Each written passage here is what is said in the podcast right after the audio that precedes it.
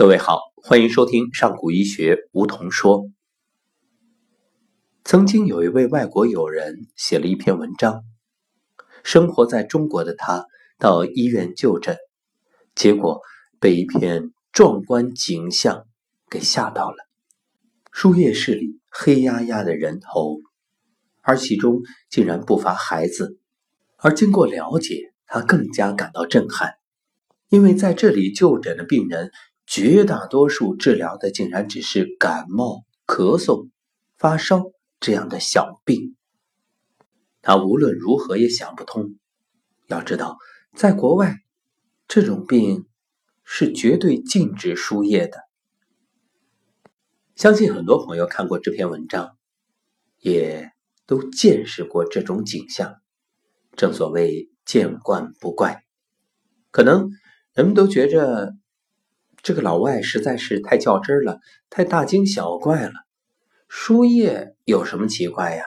孩子输液，司空见惯。相信很多人都见过护士给孩子扎针，特别是给婴儿扎针，在头上找静脉，始终扎不进去，孩子哇哇大哭的情景。其实，在我们的印象当中，早已经默认。这就是治病的正常方式，而事实上，输液对孩子有着极大的伤害。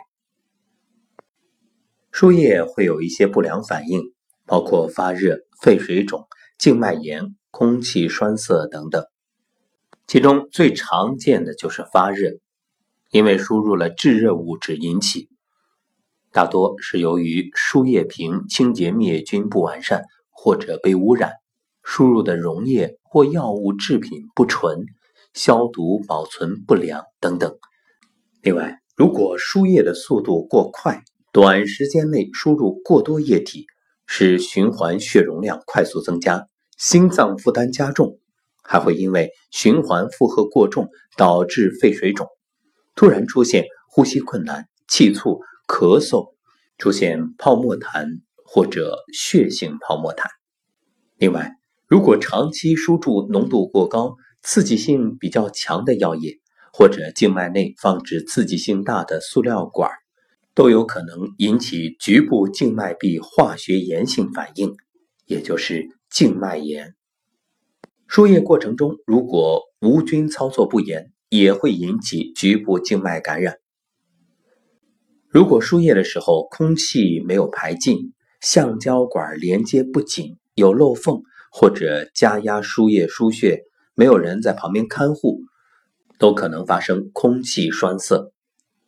进入静脉的空气首先被带到右心房，再进入右心室，病人会感到胸部异常不适，随即呢发生呼吸困难、严重紫绀。如果空气气量少，则被右心室压入肺动脉，并且分散到肺小动脉内；空气气量多。可能引起严重缺氧，导致立即死亡。另外，输液还可能引起过敏性休克，危及生命。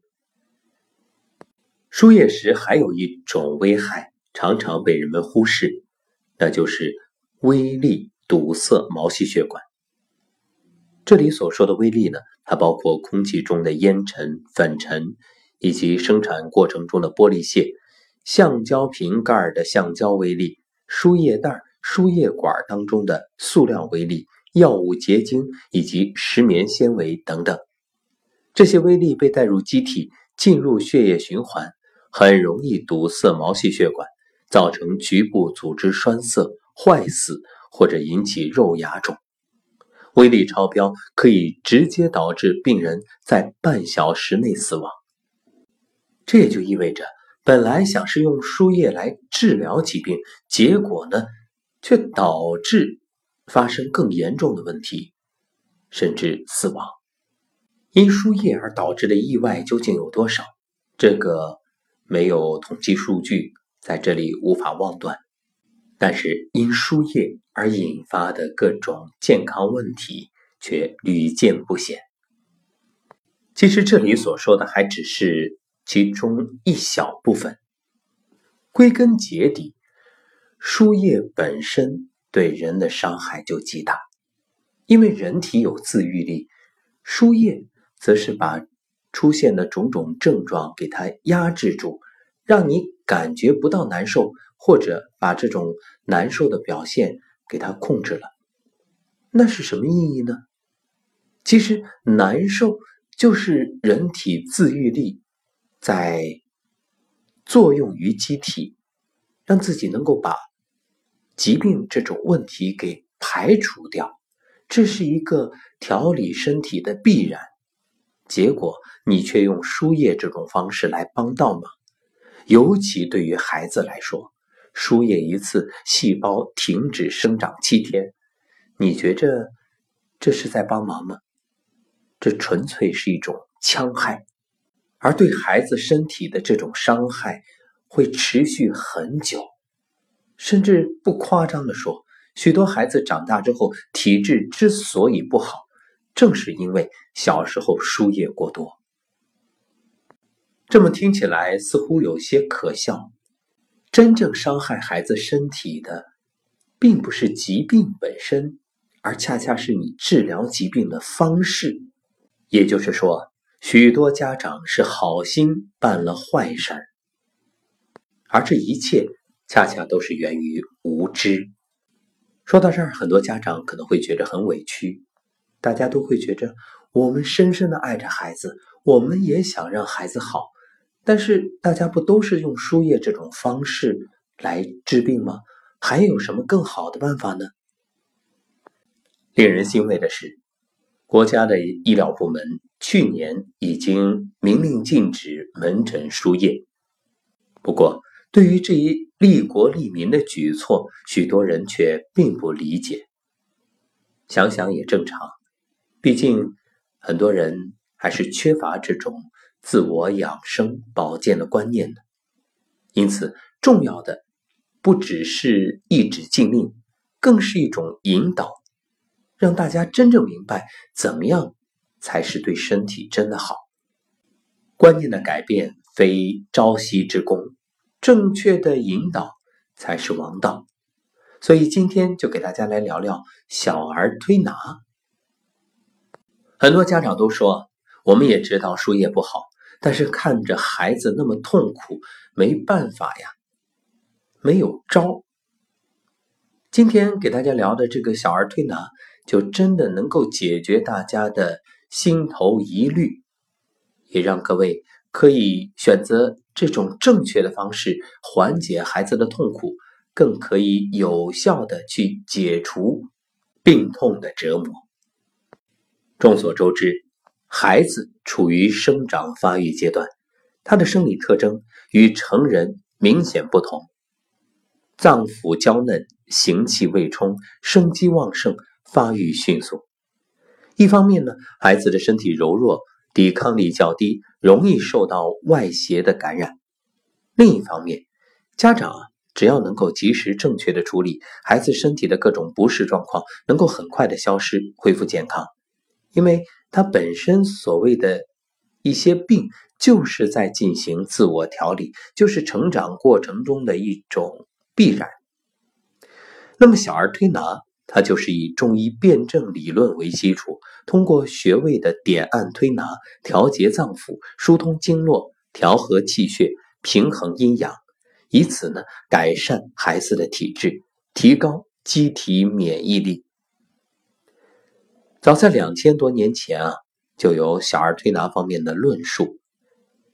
这一点，一九七三年，中国湖南长沙马王堆出土的西汉帛书《五十二病方》即是佐证，其中有着这方面的描述。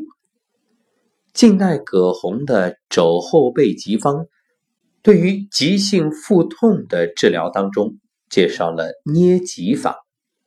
唐代《备急千金药方》当中有高摩防治小儿疾病的方法。宋代的《苏沈良方》也记载了用掐法来治疗起风、搓口等症。到了明清时期，推拿疗法在儿科得到更为广泛的应用，并逐渐发展成为小儿推拿专科，形成了具有特色的专门体系。这一时期啊，出版了近三十多种小儿推拿专著。在现存的十余种著作中，有《针灸大成》《小儿推拿秘旨》等等。《千金药方》当中指出，小儿虽无病，早起常以膏摩，自上及手足心，肾地寒风。我记得小时候，奶奶经常给按摩肚子，啊，晚上吃完饭玩一会儿，就喊过来，来给揉揉肚子。所以值得庆幸的是，从小到大，没有太多受到输液的这种伤害，留下的后遗症相对比较小。令人欣慰的是，现在已经有越来越多的家长。意识到了输液的危害，也真正在生活当中加以学习，随时去搜集相应的小儿推拿方面的知识和技能，让自己呢不断的提升。确实啊，上医治未病，这预防胜过治疗，而好的治疗同样更胜过那种错误的有危害的医疗方式。在下个月。上古医学也特别推出了小儿推拿基础班，将在宁波开启。通过两天的学习，真正帮助大家掌握一些基本的推拿方法，以减少药物对孩子身体的伤害。时间是十二月的十三号到十四号，主讲老师是大家所熟知的刘星老师。同时，何江老师呢是小儿推拿中心主治医生、中医执业医师、高级按摩师，有着丰富的小儿推拿经验的邢耀从老师。邢老师啊，在生活当中每天要为几十名患儿调理身体，通过简单的推拿，就让孩子解决了痛苦，可以说真正是功德无量。运用按。摩、掐、揉、推、运、搓、摇等等方式，可以说在谈笑间就让孩子解除了痛苦。具体的情况，大家真正到了课堂上就会一目了然。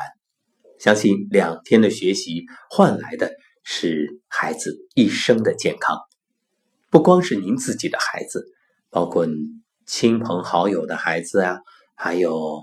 您身边遇到的一些痛苦的，在病痛当中被折磨的孩子，您都可以出手相助，因为具备了这种能力。